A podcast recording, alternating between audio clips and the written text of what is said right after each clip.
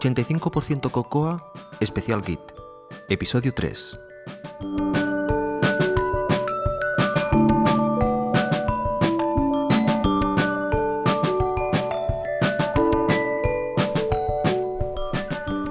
Hola. Esto de hablar de Git en audio es una tarea ardua y difícil. De hecho, este episodio es la segunda vez que lo grabo porque la primera vez había dado demasiado contenido técnico y no creo que sea justo machacaros con, tanto contenido de terminal en audio cuando después vais a tener un, vídeo en el cual vais a poder ver todo lo que hay. Entonces, eh, le he dado la vuelta y lo vamos a hacer de forma diferente. Primero quería daros motivos, motivos para, para aprender Git y para dominar esta herramienta. Y os voy a dar un motivo de peso, un motivo muy grande. El motivo se llama GitHub. Para todos aquellos que no conocéis eh, GitHub, GitHub es un servicio web que podéis encontrar en github.com que podéis, donde os podéis hospedar proyectos vuestros ah, de código abierto de forma gratuita, donde podéis seguir otros proyectos, donde podéis arrancar proyectos basados en proyectos ya existentes, donde podéis participar en proyectos de código abierto y donde si queréis también podéis crear vuestros repositorios privados pagando. Esa es la opción de pago. Pero la opción de, código abierto, de opción libre, es realmente fantástica. Es fantástica para aprender, es fantástica para bajarse ejemplos de código, es fantástica, fantástica para ver cómo otras personas ah, lo utilizan. Y si os animáis, pues a arrancar vuestro proyecto de código abierto aquí y, y, utilizarlo y promoverlo. Bien, pues simplemente para, deciros, para explicaros o para que veáis eh, la magnitud de, GitHub, simplemente si entramos en GitHub y miramos en repositorios y miramos repositorios interesantes, por ejemplo, hay diferentes tabs más populares, más mirados, aleatorios, y hay uno de interesantes. Pues si miráis en interesantes veréis que aquí está alojado Git, de hecho hay un mirror de Git, que está en C, jQuery, que está en JavaScript, también como Scriptaculous o como Prototype, o Rails, que está en Ruby, o Symfony, Django, Webby, Cappuccino, que está en Objective-C, Webby en Python, Sinatra en Ruby. Todos estos proyectos están aquí alojados en, GitHub. Y podéis bajaros el código. Redis ah, está en C. Mm, no sé, estoy simplemente haciendo scroll. El propio Ruby, el propio ah, Ruby Programming Language está aquí. Y hay un mirror también de Perl. Mm, simplemente estoy haciendo scroll en, la página de proyectos. Y bueno, como veis, está en el lenguaje asociado al, proyecto. Y podéis clicar en el lenguaje y entonces filtrar por lenguaje. Y si filtráis por lenguaje y filtráis por Objective-C, que es en este caso lo que nos atañe en 85% Cocoa, veréis que hay infinidad de proyectos en, Objective-C y, y además de muy vistos y muy seguidos y con mucho movimiento. Por ejemplo, yo los tengo aquí filtrados y tenemos pues uh, GitX 320, uh, diferentes uh, frameworks de JSON. Y bueno, hay un montón. Ahora podría leeros unos cuantos nombres de los que tenemos por aquí, pero bueno, mejor que lo miréis por vosotros mismos. Hay muchísimos. Yo, por ejemplo, en mi GitHub cada uno tiene su GitHub, la parte privada, la parte pública, en la cual ah, ves lo que la gente está trabajando, lo que ha arrancado, lo que los repositorios que tienen. Yo, de hecho, ahora mismo solo tengo un repositorio que es ChalkTop, uh, que no es mío, es un repositorio de, de, Dr. Nick, que yo he hecho un fork, fork es arrancar una rama para, trabajar en ella para añadir cosas que a mí me interesaban tener en ChalkTop. ChalkTop es una herramienta que nos sirve para crear instaladores para aplicaciones Mac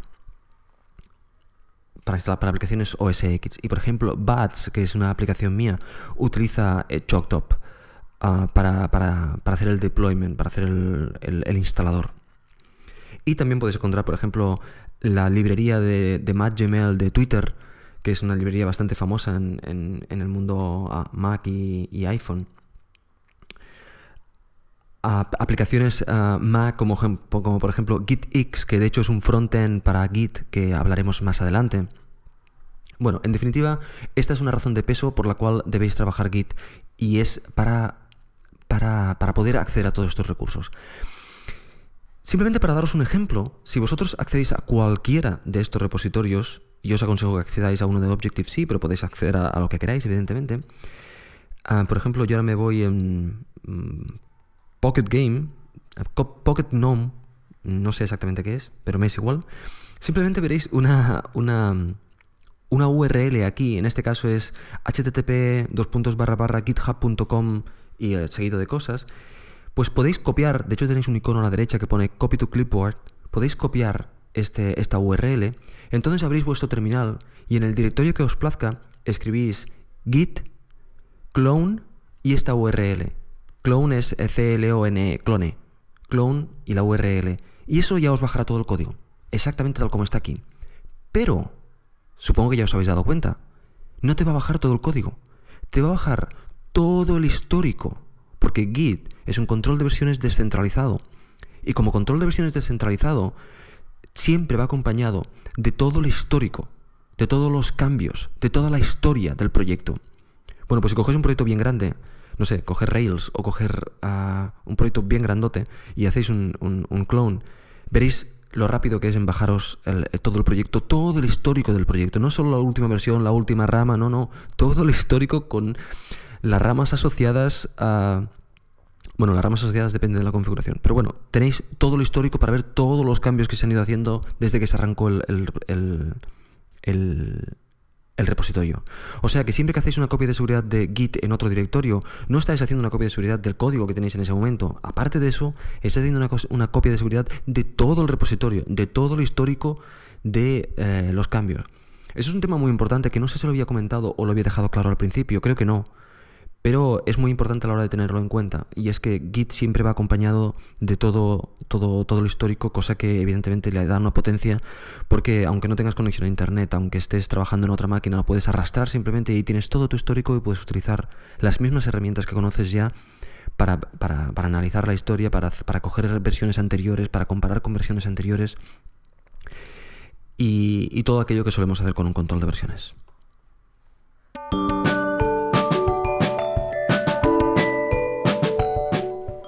Bueno, ya os he hablado de un comando eh, hace un momento que es git clone, el cual exploraremos más adelante, pero en este episodio solo os voy a hablar de un comando, que es diff.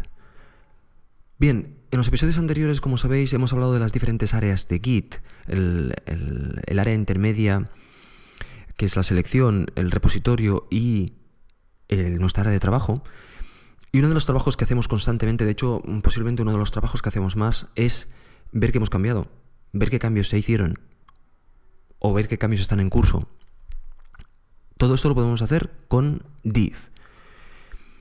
Siempre acompañado de eh, git status, que es la que nos va a decir cómo está nuestro, nuestro área de trabajo en ese momento. Podemos utilizar div para hacer las comparaciones entre las diferentes áreas. De hecho, si vosotros tenéis el área de trabajo limpia y hacéis git div, os va a decir nada, no os va a decir nada, os va a decir que no hay, que, no hay ningún cambio, por lo tanto no os va a mostrar nada. Pero si vosotros cambiáis cualquier archivo y hacéis git div, os va a decir, os va a mostrar los cambios. Os va a mostrar los cambios por consola, poniendo un signo menos delante de aquellas líneas que han desaparecido y un signo más delante de aquellas líneas nuevas o que han cambiado. Por tanto, con git diff estamos comparando el área de trabajo con los cambios que tenemos hechos en ese momento, o sea, con el, el área intermedia o selección. Evidentemente, si en la selección no hay ningún cambio ya a, priori, la selección es igual que el repositorio, por lo tanto, mm, inherentemente también estamos comparando con el repositorio. Pero inicialmente siempre vamos a, querer comparar con, con, lo que cambios que ya tenemos hechos, por tanto con, el área intermedia. Si este, este report que os muestra es muy largo o no, no simplemente queréis algo más, más liviano, podéis utilizar git menos menos stat. Y eso os va a decir unas estadísticas, va a decir cuántas inserciones ha habido, cuántos archivos han cambiado, cuántos cambios, ah, cuántas cosas has borrado. Tenéis que tener en cuenta que Git no traza archivos, Git traza cambios, contenido. Entonces, lo que os va a mostrar siempre no solo son los archivos, sino es contenido, lo que ha cambiado. Evidentemente siempre podéis utilizar div en lugar de una forma tan genérica, podéis utilizarlo dándole el nombre de un archivo o el nombre de una carpeta y se va a centrar en los cambios que hay en ese archivo o en los cambios que hay en esa, en esa carpeta. Bien, pues con eso hemos comparado nuestro área de trabajo con el área intermedia, con la selección. Pero ahora imaginaros la situación en la cual vosotros a última hora de la noche ya subís los cambios a la, a la selección, hacéis la caché de, de los cambios a la selección y os vais a dormir porque ya estáis cansados y mañana seguiréis trabajando. Cuando os levantáis por la mañana, que estáis medio dormidos y no os acordáis exactamente qué cambios hicisteis o no sabéis exactamente cuál fue la situación, pero en vuestra área de trabajo no tenéis ningún cambio porque la noche anterior lo subisteis a la selección. Entonces, en este caso lo que nos interesa es comparar la selección con el repositorio. Para ello vamos a utilizar git diff menos menos caché que lo que le estamos diciendo es compáranos la selección con el repositorio y ignora el, nuestra área de trabajo. Y así podremos saber qué cambios hicimos la última vez uh, que, dejamos cosas en la selección. A partir de ahí ya podemos comenzar a trabajar en nuestro área de trabajo para añadir el resto de cambios que nos faltan antes de hacer el, commit final al, repositorio. Muy bien, pero puede ser que, seguro, que muchos de vosotros no os guste la forma en la cual Git muestra por el terminal los comandos, los, las diferencias, perdón. Porque básicamente es, a pesar de que tiene colores, es bastante críptico si no estás acostumbrado a este tipo de comparaciones. Para ello lo que podemos hacer es que en, nuestro Mac tenemos muchas herramientas, hay una herramienta inherente de comparación y hay otras en el mercado. Yo os voy a aconsejar una del mercado, pero evidentemente esto funciona con, un montón de, herramientas, por lo tanto simplemente yo os comento la que yo utilizo, que es la que conozco más, y en mi caso es Changes App. Esta herramienta uh, es una herramienta que se puede utilizar tanto en el terminal como uh, directamente en, en, por ventanas. Para, utilizar esta herramienta, para decirle a Git, no me muestre los, las diferencias por terminal, sino que muéstramelo en esta pantalla, que es más bonita, más agradable y con la cual se trabajará mejor. Para eso, evidentemente, es una configuración de Git. Por lo tanto, tenemos que decirle a, Git que utilice este, esta herramienta. Lo que vamos a hacer es crear un pequeño script que vamos a poner en nuestro home directory en el, script lo podréis encontrar en, en, las notas del episodio. El script es de una línea, es un script tremendamente simple, es de una línea. Entonces, este script lo vamos a poner en, en nuestro home directory o en nuestro path. Y, por ejemplo, en mi caso le vamos a llamar git external changediff, porque changediff es la aplicación de terminal que yo utilizo.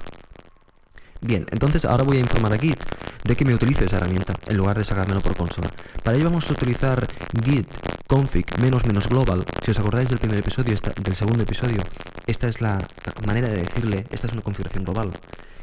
Y al parámetro diff.external le vais a, a, decir que vale git external change diff. Repito el comando. git config menos menos global diff.external git external change diff. Acordaos que git external change diff es el nombre que yo le he puesto al script. En este, caso se puede hacer con un script de terminal o con un... Yo lo tengo hecho con un script de Ruby, pero se puede hacer con un script de terminal perfectamente de, la forma que vosotros queráis, Python, Ruby o como queráis. Bien, pues eso lo que va a hacer es que cuando ahora, a partir de este momento, cuando yo haga uh, git diff, me va a arrancar esta aplicación y voy a ver los cambios de una forma mucho más gráfica y voy a poder modificar los archivos y hacer muchas más cosas. De hecho, si queréis ver qué configuración tiene vuestro git, vuestro diff external, podéis utilizar git config global get y la opción que queréis saber qué valor tiene. En este caso, diff.external. Esto os va a mostrar por pantalla qué valor tiene eso. Podéis utilizar, por ejemplo, aquí vuestro, si os acordáis, vuestro name o vuestro email que, configuramos en, uno de los episodios anteriores. También podéis eh, desconectarlo de esta herramienta, o sea, simplemente borrar esta configuración. Y para ello vamos a utilizar git config menos menos global menos menos unset diff.external. Y así le estamos diciendo a git, esto que te había configurado antes, eh, bórralo. Siempre podríamos abrir el archivo de, Git, de configuración de Git y mm, toquetearlo, pero siempre es mejor utilizar las herramientas que te da eh, la aplicación en lugar de tú toquetear las cosas in, eh, internas de la aplicación.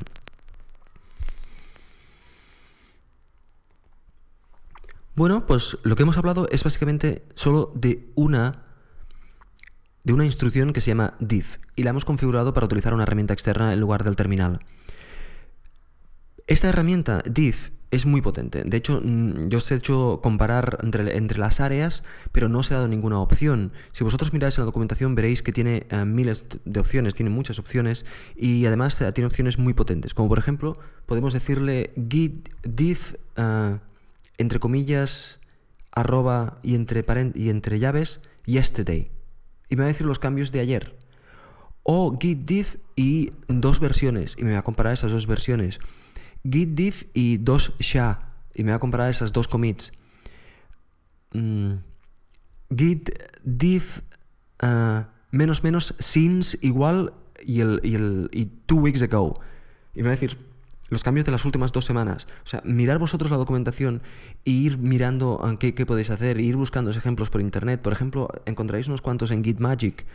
Eh, hay una sección que se llama ¿Qué es lo que hice? Y en esta sección hay unos cuantos ejemplos y como siempre, de aquellos comandos que vayáis aprendiendo, de aquellas opciones que consideréis interesante, en vuestro notebook vais añadiendo una, línea para simplemente después tenerlo abierto delante y acceder muy rápido a esa, información.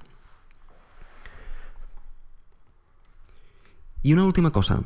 Para aquellos que no seáis eh, diestros o no seáis expertos en, el uso del terminal, veréis que muchas veces cuando, cuando lanzáis una, aplicación de ayuda o, lanzáis simplemente un comando que sale, que sale un, resultado muy largo, no encontráis el prompt, no encontráis el, para escribir. Y eh, parece que hay una pantalla delante. Eso es un visualizador que se llama LESS, L-E-S-S. Si queréis verlo, por ejemplo, podéis utilizar MAM, man, LESS, y os dará el help del propio LES. De hecho, de cualquier help que saquéis en, el terminal, se os va a abrir con LES. Esto es un visualizador, un paginador se suele llamar. Y este visualizador nos puede ayudar para, visualizar sin tener que salir del terminal documentación. De hecho, cuando sacáis cualquier help de cualquier comando de, Git, podéis utilizar git commit "-h y os va a salir la ayuda. Esta ayuda está dentro de un paginador LES. Entonces, es mm, curioso o es importante, yo creo, tomar cuatro notas de cómo moverse dentro de este paginador. Por ejemplo, saber que Q salimos del paginador, o que D avanza media línea, B media página, perdón, B retrocede media página, o que si queremos buscar dentro de todo el contenido del paginador, ponemos barra seguida de cualquier cosa que queramos buscar y él nos va a buscar. Si estáis dentro del paginador, si pulsáis H, os va os va a mostrar la ayuda y por tanto vais a poder apuntar estas, estas comandos que os parecen mm, más útiles. Y para probarlo, como ya os digo, podéis hacer help de cualquiera de los comandos de Git y ya veréis cómo funciona. Yo creo que no está de más eh, conocer esta pequeña herramienta porque en cualquier terminal que vayamos nos lo vamos a encontrar y lo vamos a tener allí. Por lo tanto, saber moverse dentro de, este, de esta pequeña utilidad es, es interesante y todo el mundo que ha trabajado con, el terminal Unix eh, básicamente lo sabe, pero aquellos que no, que no hayáis trabajado nunca, pues ahí tenéis esta información. Bien, y esto ha sido todo por hoy. Eh, lo he hecho un poquitín más corto con la intención de no aburriros con este tipo de cosas y que podáis ir directamente al, vídeo y ver allí cómo se ejecutan todos estos comandos. Además, saberos, sabéis que tenéis eh, unas notas del episodio donde están todos los comandos que he explicado y además explicados en texto, con lo cual siempre podéis utilizarlo como referencia y para tomar ah, vuestras notas. También que sepáis que la semana que viene ya comienzan las cosas divertidas. Hasta ahora ha sido un poquitín palo por, por el tema de, los comandos que hemos tratado son bastante la base y no muy diferentes a cualquier otro control de versiones, a pesar de que sí que lo son, pero mm, básicamente esto lo tiene todos los controles de versiones. Y lo que vamos a hablar a partir de ahora es posiblemente también lo tienen todos los controles de versiones, pero es posiblemente donde Git destaca un poquitín en su eficiencia y en, la potencia que, puede tener. Hablaremos de las ramas y cómo trabajar con las ramas, y yo creo que es, eh, es una de las partes que más me gusta a mí de este control de versiones. Bueno, espero que lo disfrutéis y ya sabéis, a seguir corriendo.